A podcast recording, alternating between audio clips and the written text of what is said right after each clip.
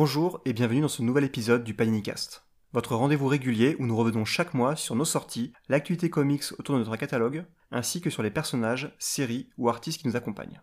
Pour cela, je suis toujours accompagné par Aurélien. Salut Aurélien. Salut Émile. Comment ça va en cette euh, avant-veille d'Angoulême? Eh bah, euh, ça va euh, plutôt pas mal. J'espère que vous éclaterez bien à Angoulême. moi, pendant ce temps, je, je ferai des nuits normales. c'est un peu l'ambiance, oui.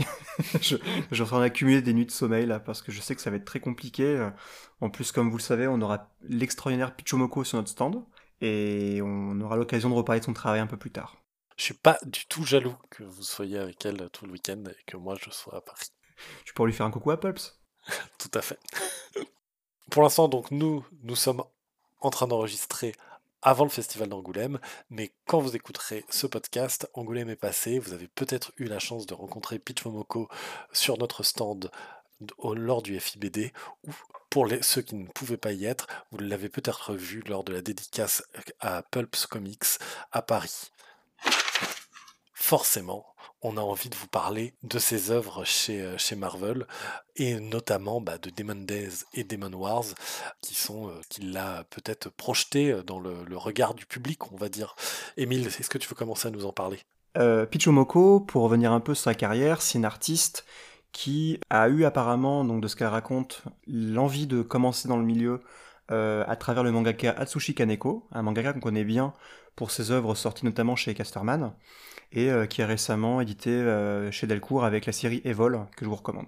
Par la suite, c'est Adi Granov, qui l'artiste euh, qui l'a repéré et elle a vraiment explosé pendant le Covid, on va dire, grâce à ses covers toutes plus belles les unes que les autres. Et Pichomoko, c'est une artiste qui ne cesse d'évoluer puisque donc Marvel lui a confié au départ une mini-série qui s'appelait Demon Days, qui déjà montrait tout son talent pour faire des pages intérieures avec une digestion de l'univers Marvel euh, via le folklore japonais, puis après Demon Wars, et bientôt, euh, au moment d'enregistre, Ultimate X-Men, qu'on a très très très hâte de découvrir, qui va permettre justement de, découvrir qu'elle s'améliore, je trouve, de travail en travail, et euh, lire coup sur coup Demon Days, Demon Wars le, le, prouve suffisamment. Et j'ai oublié aussi également les, les petits one-shots qu'elle a pu faire sur Star Wars Vision, et le Dark Vador Black, White and Red qui est absolument fabuleux. Ces deux récits Star Wars, ils sont muets. Alors je, dois avouer que je suis pas souvent fan des récits muets. J'ai tendance à dire oui c'est joli, ok, puis je, tourne les pages un petit peu, voilà, ouais bon ok c'était beau. Euh, c'est vrai que les, récits de Pitch Momoko muets avec l'imagerie de Star Wars, ça donne des trucs avec euh, souvent des, espèces d'ambiance un peu glauque, un petit peu poisseuse. Euh, c'est absolument incroyable ce qu'elle qu'elle en fait. Mais surtout qu'en plus Momoko à ce moment-là était, alors, je sais pas si on peut vraiment découper les périodes artistiques de cette artiste japonaise, mais il y a un peu de ça. C'est-à-dire que des fois, vu qu'elle fait souvent des variantes thématiques, euh, j'ai l'impression que la Dark Vador collait parfaitement à une période plutôt horrifique où elle faisait les covers euh, horror euh, pour Marvel. Et Dark Vador, il y a des visions incroyables. Vraiment, avec des sabres laser géants, dans des cauchemars. Enfin, c'est absolument fabuleux. Mais bref, revenons à la saga Demon Days et Demon Wars. Demon Days, on a pu le sortir il y a déjà oula, bien deux ans. En deux formats, donc le grand format américain et un format collector avec euh, un dos toilé et un portfolio avec des illustrations d'autrices pour pouvoir encadrer chez vous ou, faire signer éventuellement ou des choses comme ça. Et euh, donc deux ans plus tard, nous sortons donc Demon Wars et Demon Wars. Est-ce que c'est bien? Est-ce que c'est bien? Oui, et c'est, euh, c'est vraiment très bien. On est vraiment dans la, suite directe de, de, Demon Days. Déjà, dans, Demon Days, on avait ce, côté hein, qui peut faire penser un petit peu à, des choses comme Shihiro, euh, avec euh, un, personnage, on va dire, qui vit dans le monde réel et qui va vous découvrir la face cachée de la réalité, qui est une réalité où du coup vivent les yokai et, et compagnie, donc tous les démons ou créatures folkloriques de de, l'univers japonais, euh, du folklore japonais. Et euh, évidemment, c'est l'occasion pour euh, Pitch Momoko de, de ces yokai, elle les hybride, on va dire, avec des personnages Marvel. Des fois de manière très claire, très évidente, on arrive tout de suite à voir quelle est l'inspiration, et d'autres fois, bah, on, on, essaie de deviner sans, sans, savoir. Je trouve que sur Demon Wars, elle pousse encore plus loin cet aspect-là. on se retrouve encore plus dans cette espèce de, de réalité qui s'effondre pour voir l'autre côté du décor. Et si certains persos sont clairement identifiés, on reconnaît clairement que l'armure vivante c'est Iron Man, on reconnaît que tel samouraï c'est Captain America, le personnage ailé, bon, c'est le faucon, etc. Mais il y en a certains autres où je trouve qu'on est plus interrogatif, encore plus que sur Demon Days. On se dit, ah, c'est peut-être lui ou peut-être elle, ou etc. Et je trouve que ça participe encore plus à une espèce de.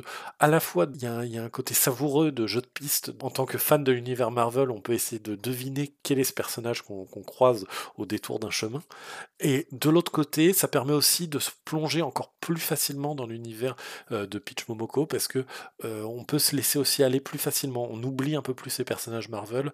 On est plus dans le, le récit tel de, de, Mariko et euh, c'est Et en même temps, euh, même s'il y a des personnages qu'on arrive à identifier comme étant Iron Man par exemple, il y a un côté assez débonnaire que le personnage n'a pas forcément dans l'univers comics tel qu'on connaît, et qui fait que du coup, même si on ne connaît pas euh, vraiment les dernières aventures de Iron Man, on peut tout à fait suivre euh, ce comics-là en fait sans forcément avoir euh, le besoin de, tout comprendre l'univers Marvel actuel en fait. Vu que c'est vraiment un Elseworld, c'est un peu la force de ce qui fait, bah, par exemple un Tom Taylor aussi qui est très connu pour ça chez DC. Et je dirais que Pichumoko a réussi à faire ça chez Marvel. Et justement moi le... j'ai fait lire Demon Days notamment en format, on y reviendra sûrement en petit format qu'on va dire manga, de notre collection Marvel Manga chez Panini Manga, à des amis qui ne lisent pas du tout de comics et qui voilà pour l'anecdote, il y a un ami à moi qui a lu Spider-Man Rain, il m'a dit c'est qui ça, Jonah J, je, sais pas qui c'est. Euh. Alors bon, pour nous c'est la base, on les a vus dans les films, on les a vus dans les comics, donc euh, vraiment niveau euh, zéro de connaissance de l'univers Marvel. Mais Demon Days, il adorait. C'est-à-dire que vraiment, il a trouvé euh, ses marques assez facilement. Le côté graphique l'a beaucoup plu. Euh, les couleurs aussi sont sublimes, euh, vraiment. Et aussi, bah, à la fin, tout le, tout le petit lexique de, de, yokai et de divinité japonaise permet aussi, bah, en même temps, d'en apprendre un peu plus. Enfin, c'est vraiment une artiste qui, je trouve, et c'est aussi pour ça que on a réédité ensuite des Mondays en format manga et aussi qu'on a fait ces grands formats plutôt euh, type, alors c'est pas des tirages de tête, mais plutôt luxueux et qu'on l'a fait venir aussi Angoulême. C'est que Pichomoko pour nous est vraiment une artiste qui arrive à parler aussi bien aux fans de comics de fait, puisqu'elle était chez Marvel, aux fans de BD japonaises, puisque bah, effectivement elle a un tropisme euh, naturel étant donné qu'elle est japonaise elle-même, et au niveau esthétique, au niveau aussi graphique, au niveau narratif de ses influences, et euh, aussi elle peut, elle peut parler également à des lecteurs curieux de bande dessinée qui, euh, attirés par euh, le côté japonisant en fait de la chose, pourront peut-être s'intéresser à cette autrice. C'est vraiment euh, ouais, la, perle rare qui est à la fois une méga star, donc c'est vraiment un profil complètement atypique et qui modifie un peu les, règles habituelles de ce qu'on s'attend à trouver en comics. Et euh, c'est vrai que tu parlais tout à l'heure de ce qu'elle va faire sur Ultimate X-Men, donc pour l'instant on a, on a juste lu la preview quoi. Euh, et c'est vrai que c'est assez fascinant de voir qu'elle va a priori garder un peu le même type d'angle que ce qu'elle fait sur Demon Days et Demon Wars pour aborder euh, euh, un titre euh, bah, qui va vivre à côté d'une série Ultimate Spider-Man, de, personnages classiques de l'univers Marvel, même s'ils sont réinventés. Donc c'est assez excitant de se projeter là-dessus et de voir jusqu'où son potentiel peut s'exprimer dans un univers où elle n'est pas en plus la, seule à jouer avec les. C'est ça, parce que jusqu'ici, elle était plutôt en vase clos dans son univers à elle. Et ce qui sera très intéressant de voir, c'est justement comment elle arrive à cohabiter, euh, parce que graphiquement, évidemment, il n'y aura pas forcément de lien entre ce que va faire Kazeli sur Black Panther et euh, Keketo sur Spider-Man. Et donc, ce sera très intéressant de voir ces, ces univers-là cohabiter. J'ai l'impression qu'à chaque émission, on parle de l'univers Ultimate à venir. Euh, c'est non, ça va être le teaser le plus long de, de, de C'est vrai qu'en en fin d'année, on a quand même énormément de sorties très très alléchantes. Je dois avouer que ça fait un moment qu'on n'avait pas un, un line-up aussi fou. Tu, tu, es en train de révéler des choses, Émile. Secret, secret de Polychine. on n'a pas dit comment on les sortirait. On continue avec euh, justement des titres euh, où on se ah, oui.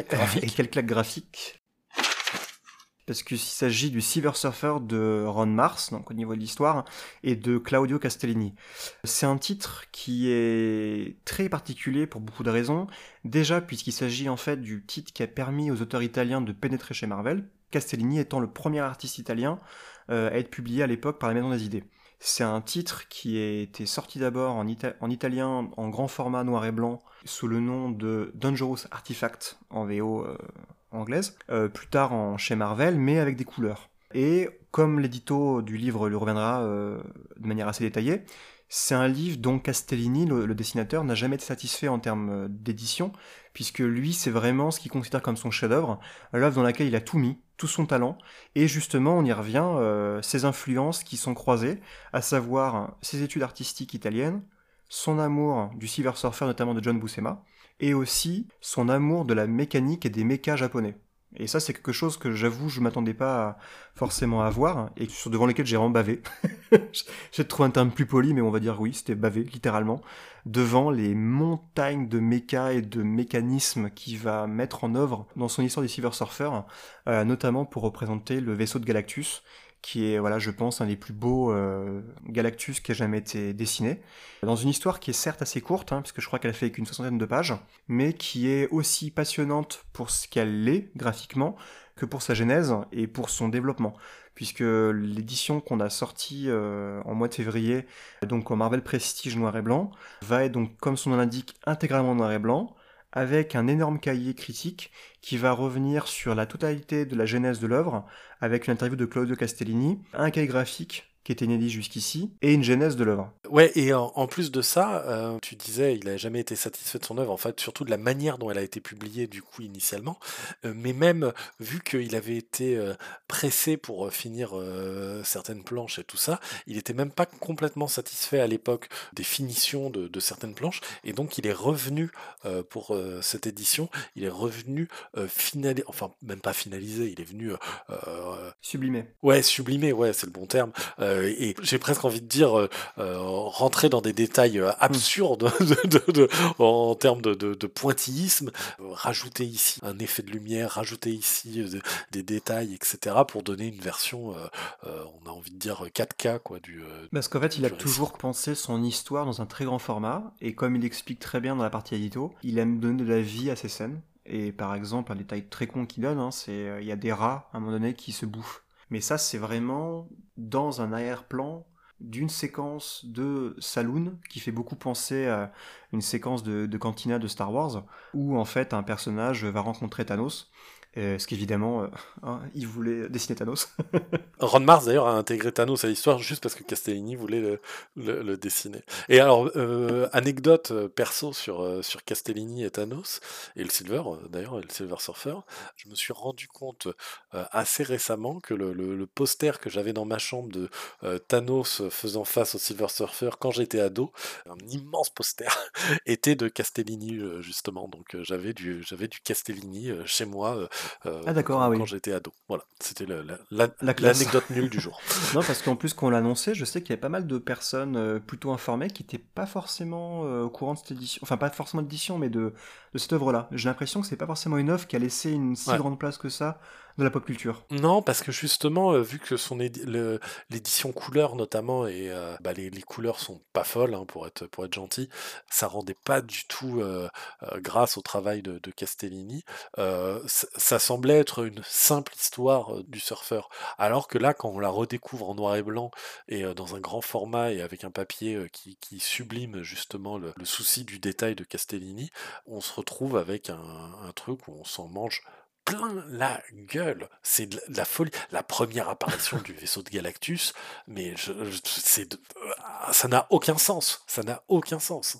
Ouais, parce qu'en fait, il joue sur l'infini. C'est-à-dire que lui, comme, il, explique dans l'interview, euh, il joue sur le côté de plutôt que d'avoir en fait des, pièces de science-fiction euh, habituelles avec euh, juste des bip bip bip bip et puis c'est tout. Lui, il va plutôt jouer sur le côté de, on voit en fait des myriades d'ordinateurs avec des détails partout et du coup les détails à chaque fois quand on approche s'accentuent et donnent cette impression de gigantisme. Et le vaisseau de, Galactus qui est en, boucle infinie est vraiment incroyable. vraiment, voilà. Et donc, tout a été fait normalement euh, pour euh, faire de ce premier volume de la collection noir et blanc Prestige une réussite, puisque on a, comme Aurélien l'a mentionné, un papier spécial de 170 grammes qui est vraiment, qu'on le ressent au toucher, qui permettra normalement de rendre le rendu noir et blanc au maximum. Et on a de très très très belles éditions qui arrivent en fin d'année, notamment une, chose assez inédite en Europe, qui m'a été soufflée par un certain dessinateur français, que je remercie. et qui, voilà, lui aussi espérait un jour un retour d'une édition noir et blanc de beaucoup d'œuvres qu'on a au catalogue et on espère que les prochains volumes de la collection noir et blanc sauront satisfaire tous les amateurs de beaux dessins. Je n'en doute pas. On enchaîne euh, avec euh, toujours de la SF, mais euh, on sort de l'univers Marvel et on va parler de Cyberpunk 2077 et notamment, alors on, s'est partagé les tâches avec Emile. On va vous parler de des diverses sorties comics de Cyberpunk 2077. Moi, je vais vous parler de ce qui sort au mois de février et Emile va rebondir sur ce qui est sorti avant cela. Euh, là, au mois de février, on sort euh, Big City Dream. Euh, je crois qu'on a traduit le titre en VF. Des fois, hein, on, oublie un peu ce genre de choses parce qu'on a des fois la tête tellement dans le guidon que voilà, c'est les rêves de Night City du coup. au scénario, c'est Bartos Tiebor, qui est en fait quelqu'un qui, qui, travaille chez Red CD Project. Red CD Project. Je savais qu'il y avait Red et Project et je savais, je savais plus l'ordre.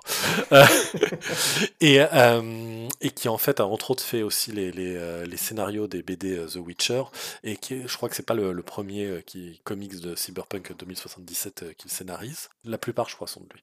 Il est accompagné au dessin de Alessio Fioriniello et de Philippe Andrade, que j'aime tout particulièrement. Du coup, les rêves de Night City, ça, du coup, ça, ça, cette première particularité d'être en partie dessiné par euh, Philippe Andrade, euh, dessinateur que euh, certains auront peut-être déjà lu chez Marvel. Il a fait du Rocket Raccoon avec Scotty Young. comme par hasard. Ah, comme par hasard, comme par hasard. Mais sinon, certains l'auront découvert peut-être avec le titre indé publié par Urban Comics, toutes les vies de Leila Star. Et, toutes les morts? Toutes les morts de Leila Star toutes les... Oui, bah oui, oui aussi. Tu confonds avec Wolverine. Ouais, c'est ça. en tout cas, Philippe Andrade, c'est un dessinateur que j'aime énormément. Je suis très très très très fan. D'ailleurs, j'ai une de ses planches originales chez moi, donc je, je suis pas fan à moitié, on va dire. Et c'est une crème pour l'avoir rencontré à Nice, ah il est adorable. Ah oui, donc ça m'étonne pas qu'il soit très sympathique. Euh, de toute façon, euh, les dessinateurs européens le sont toujours. Et je dis pas ça du tout par chauvinisme. Et une des particularités donc de, des rêves de Night City, c'est que euh, ça a eu le prix Hugo. Alors les prix Hugo, ils sont quand même plutôt connus. Hein. ça fait partie des grands prix du monde de la science-fiction.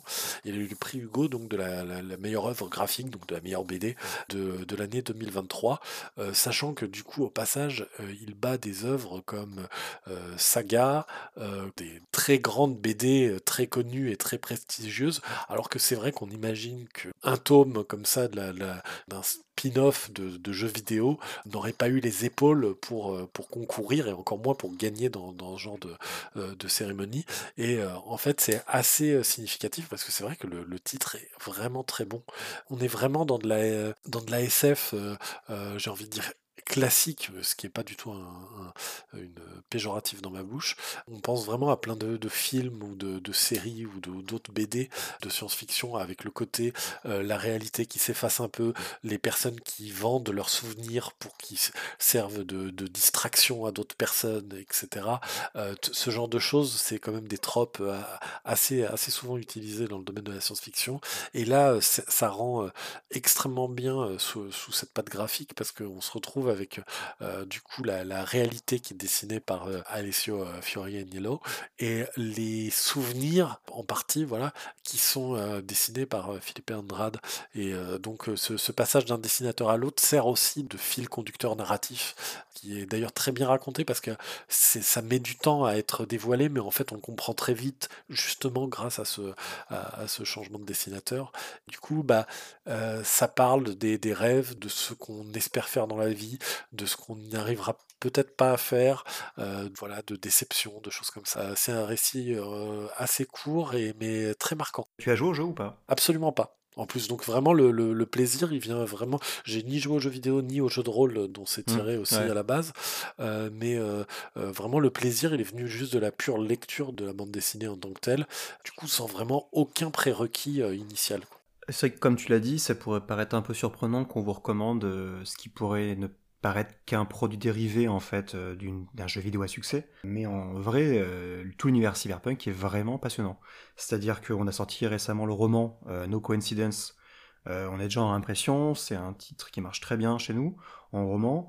les comics, pareil, on a passé beaucoup de réimpressions déjà des premiers, donc Traumatim et Tu ma parole, donc voilà. et là, récemment, on a pu sortir aussi donc Blackout et ta voix, euh, ta voix, c'est typiquement, en fait, euh, comme tu le disais, euh, Big City Dream répondait à un certain standard de science-fiction.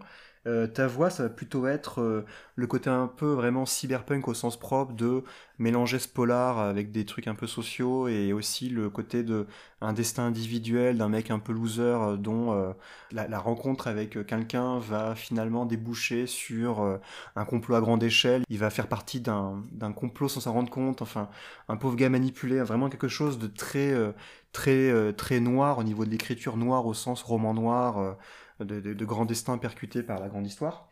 Euh, et on a aussi du coup Blackout, qui est un titre très intéressant, beaucoup plus euh, côté versant euh, Ice Movie, de donc film de braquage, qui lui aussi autour d'un ingénieur brillant que tout le monde ostracise, qui va se retrouver avec d'autres paumés pour faire un braquage, et qui pense tout calculer, tous les risques. Donc il y a beaucoup de côté un peu en mode genre, vous m'avez peut-être déjà vu dans cette scène-là, mais je vais vous expliquer comment j'en suis arrivé là. Et du coup, ça joue vachement là-dessus, avec une conséquence tragique aussi. Et en ça, c'est vraiment très bien écrit. Et vraiment, je vous invite à vraiment découvrir ces, comics-là, puisque c'est plus que des produits dérivés. Euh, c'est de super comics de science-fiction dans un univers qui est vraiment passionnant. Si vous avez joué au jeu, il y a aussi euh, qui est sorti en janvier Where's Johnny, Johnny, qui lui est peut-être celui qui est beaucoup plus en rapport avec le jeu puisqu'on y voit le personnage euh, interprété par Kenny Reeves mais à part ça, vraiment, la plupart des comics ne requièrent aucun prérequis. La preuve, c'est qu'Aurélien euh, en a parlé sans avoir forcément joué au jeu. Et euh, disons que lire ça, ça montre vraiment à quel point l'univers est très riche et à quel point, en fait, euh, Red CD Projekt a bien pensé son univers. Dernier titre qu'on voulait aborder aujourd'hui, c'est rien de moins que la réédition en deluxe du Daredevil par Chip Zdarsky et Marco King Keketo. Ah, tu lui rajoutes le, titre de King. ah, je, crois que depuis le Spider-Man, il a gagné ses honneurs. Donc, euh, ouais, c'est, on va dire, le dernier run en date de, de, Daredevil, qui vient de se terminer en édition 100% et que du coup, on passe directement en Deluxe. Tu vas euh, sans doute nous expliquer euh, pourquoi dans la foulée. Qui est une chose pas forcément courante, hein, parce que c'est vrai que habituellement, les runs qui ont été publiés en 100%, bah, certains sont publiés après en Deluxe ou en Omnibus ou dans, d'autres formats, mais déjà, c'est pas une règle absolue, hein, c'est, vraiment pas le cas de tous. Et généralement, il y a plus de temps qui passe Là, c'est un petit peu un cas à part, dont tu vas nous parler euh, ensuite. Mais c'est vrai que bah, Daredevil, en, tant que personnage, c'est un personnage qui est souvent euh, très bien loti euh, chez, Marvel. et on en parlera forcément en long, large et en travers d'ici quelques semaines quand on sera au 60e anniversaire du perso. J'ai vu que c'était réclamé. Hein.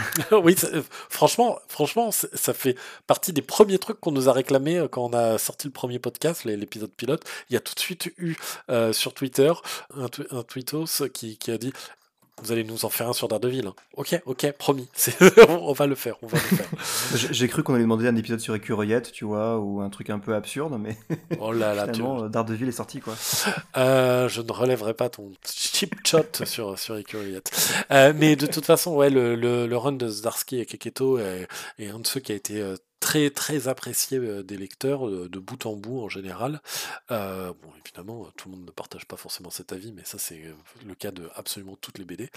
Mais c'est vrai que déjà le fait que Keketo soit resté du début à la fin, alors pas de manière continue, hein, il a fait des pauses à certains moments, etc. Il a été remplacé par d'autres dessinateurs, voilà, mais il est là du début à la fin de, à peu près un arc sur deux, on va dire. Ça a participé en plus à donner une vraie identité graphique au titre sur l'ensemble. Et en termes de scénario, c'est vrai que Zdarsky, quand il récupère des, personnages, il a ce truc de souvent mélanger des aspects très, on va dire, premier degré, très ce qu'on attend de voir sur le perso, voilà, très, très urbain ou des choses comme ça.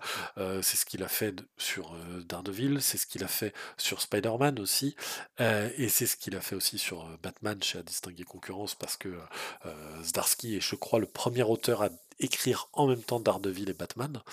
Mais le, fait est, c'est qu'il part de quelque chose donc d'assez attendu et après il va rajouter des chemins de traverse parfois assez j'ai envie de dire assez violents c'est-à-dire qu'il va rajouter là-dessus des choses auxquelles ça sort pas de l'ADN du perso, mais c'est pas forcément les choses euh, auxquelles on s'attend le plus. Typiquement euh, sur, sur Daredevil, à côté des aspects les plus euh, légaux, le personnage tourmenté, ces choses-là, il va rajouter des intrigues fantastiques avec des questionnements sur le libre arbitre face au divin et des choses comme ça. Donc on, voit bien qu'on sort pas de, de l'essence même du personnage de Matt Murdock, mais on le pousse quand même un peu dans ses retranchements et dans des choses euh, auxquelles on, ne s'attend pas forcément à, lire sur le perso. Quoi. Ouais, et, puis comme tu l'as dit, je trouve le travail avec Keto est formidable en termes de cara design.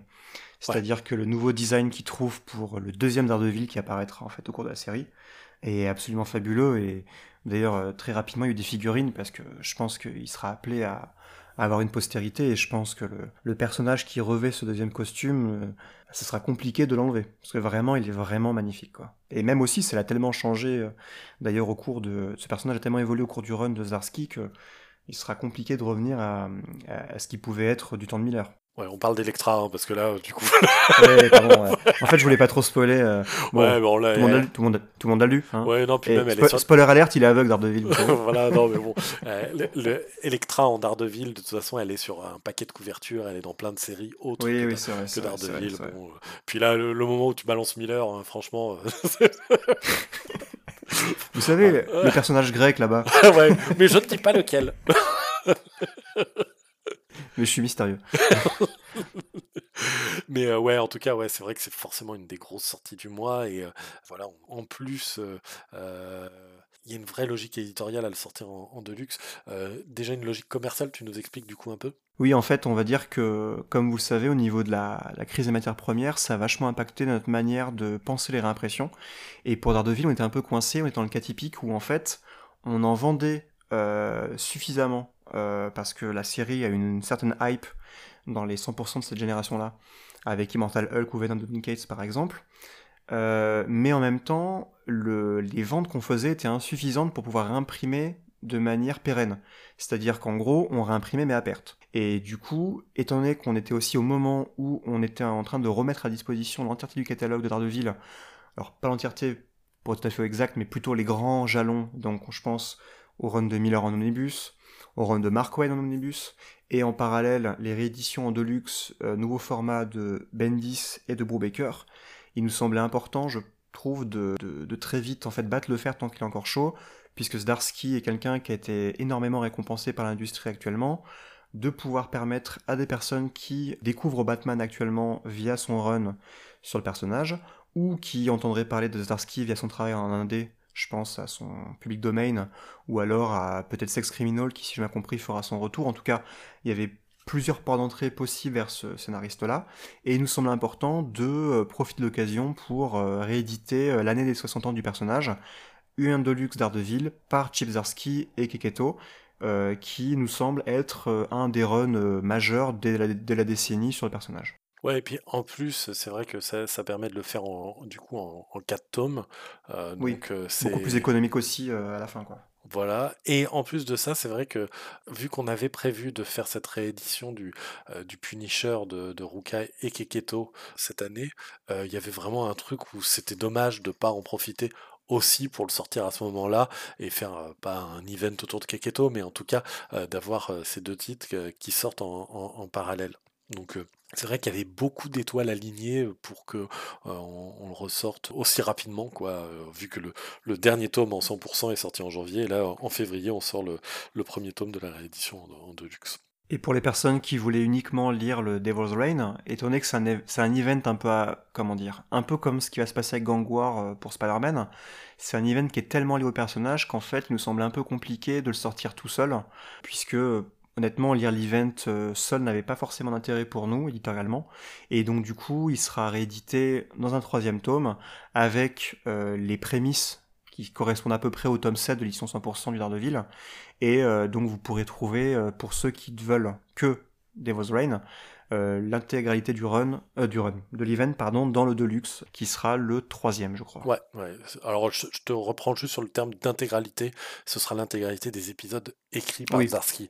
Donc, euh, oui, oui, non, mais voilà, juste histoire que ce soit clair. Donc, tous les épisodes écrits par Zarski, ce qui veut dire donc la mini-série principale, l'épisode conclusif Omega, mais aussi la mini-série Woman Without Fear, centrée sur une héroïne grecque dont on taira le nom pour ne pas spoiler.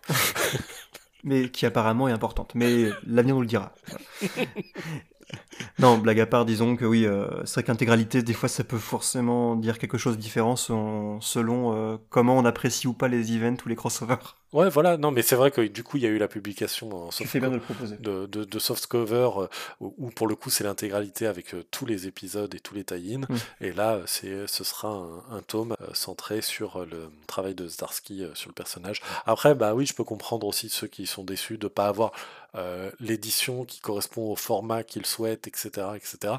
Euh, après, il y a quand même aussi un moment, euh, quelque chose où on ne peut pas publier toutes les histoires dans, dans tous les formats possibles. Oui. Du coup, Émile, tu commences par ta reco? Oui, alors ça va être très très court en fait, puisque là je suis en train de lire les intégrales Punisher pour vous préparer une certaine émission qu'on normalement diffusera peu de temps avant ou peu de temps après celle qu'on enregistre actuellement. Et euh, les intégrales Punisher, bah, c'est trop bien. C'est-à-dire qu'il y avait des, contenus que j'avais déjà lus, euh, notamment dans les, euh, dans les anthologies ou autres, notamment les, épisodes dans lesquels il apparaît avec Spider-Man, mais les mini-séries, et notamment les... À l'époque, ça devait s'appeler les Marvel grand format, j'imagine, mais les, les premières mini-séries ou un one-shot sur le personnage en noir et blanc, c'est une dinguerie. ah, c'est vraiment super. En tout cas, découvrir toute la jeunesse du personnage, euh, découvrir aussi, ben on, y reviendra, euh, toute la manière de raconter l'histoire de Punisher et de Frank Castle notamment, c'est vraiment super.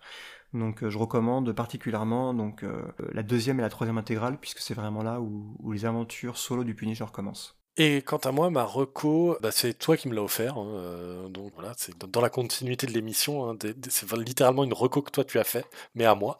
Elle est aussi euh, baignée dans, l'ambiance d'Angoulême, vu que c'est euh, le clan des pots de un manga de, Moto Hagio, un manga bah, patrimonial et assez culte, qui est pas, pas, la, pas une des premières incursions du shojo du côté des vampires, parce qu'il y, a eu quand même pas mal de, récits dans les années 60 là-dessus, mais le on va dire, un des premiers récits majeurs de vampires euh, quand même dans, le manga, qui est aussi le début en fait d'une euh, comment dire d'un changement de paradigme dans la manière de d'écrire les, les shojo.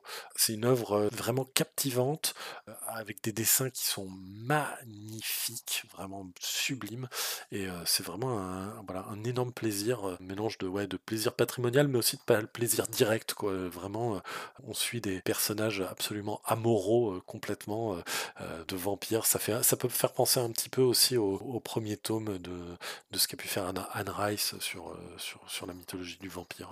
Donc euh, vachement bien le clan des pots. Merci Emile de m'avoir euh, offert cette BD. De rien. Par contre, la suite, tu lâcher tout seul. Non, je compléterai en plus euh, avec euh, Barbara qui est sortie euh, fin janvier, justement pour accompagner l'exposition et la venue de l'autrice à Angoulême, qui pareil devrait te plaire niveau science-fiction puisque on y manie des concepts d'autres mondes et de rêves imbriqués dans la réalité. Trop bien, trop bien. Voilà, une immense autrice. Eh ben, merci de nous avoir écoutés. Euh, merci à Emmanuel pour le montage. Merci à Clembe pour l'habillage sonore et le générique.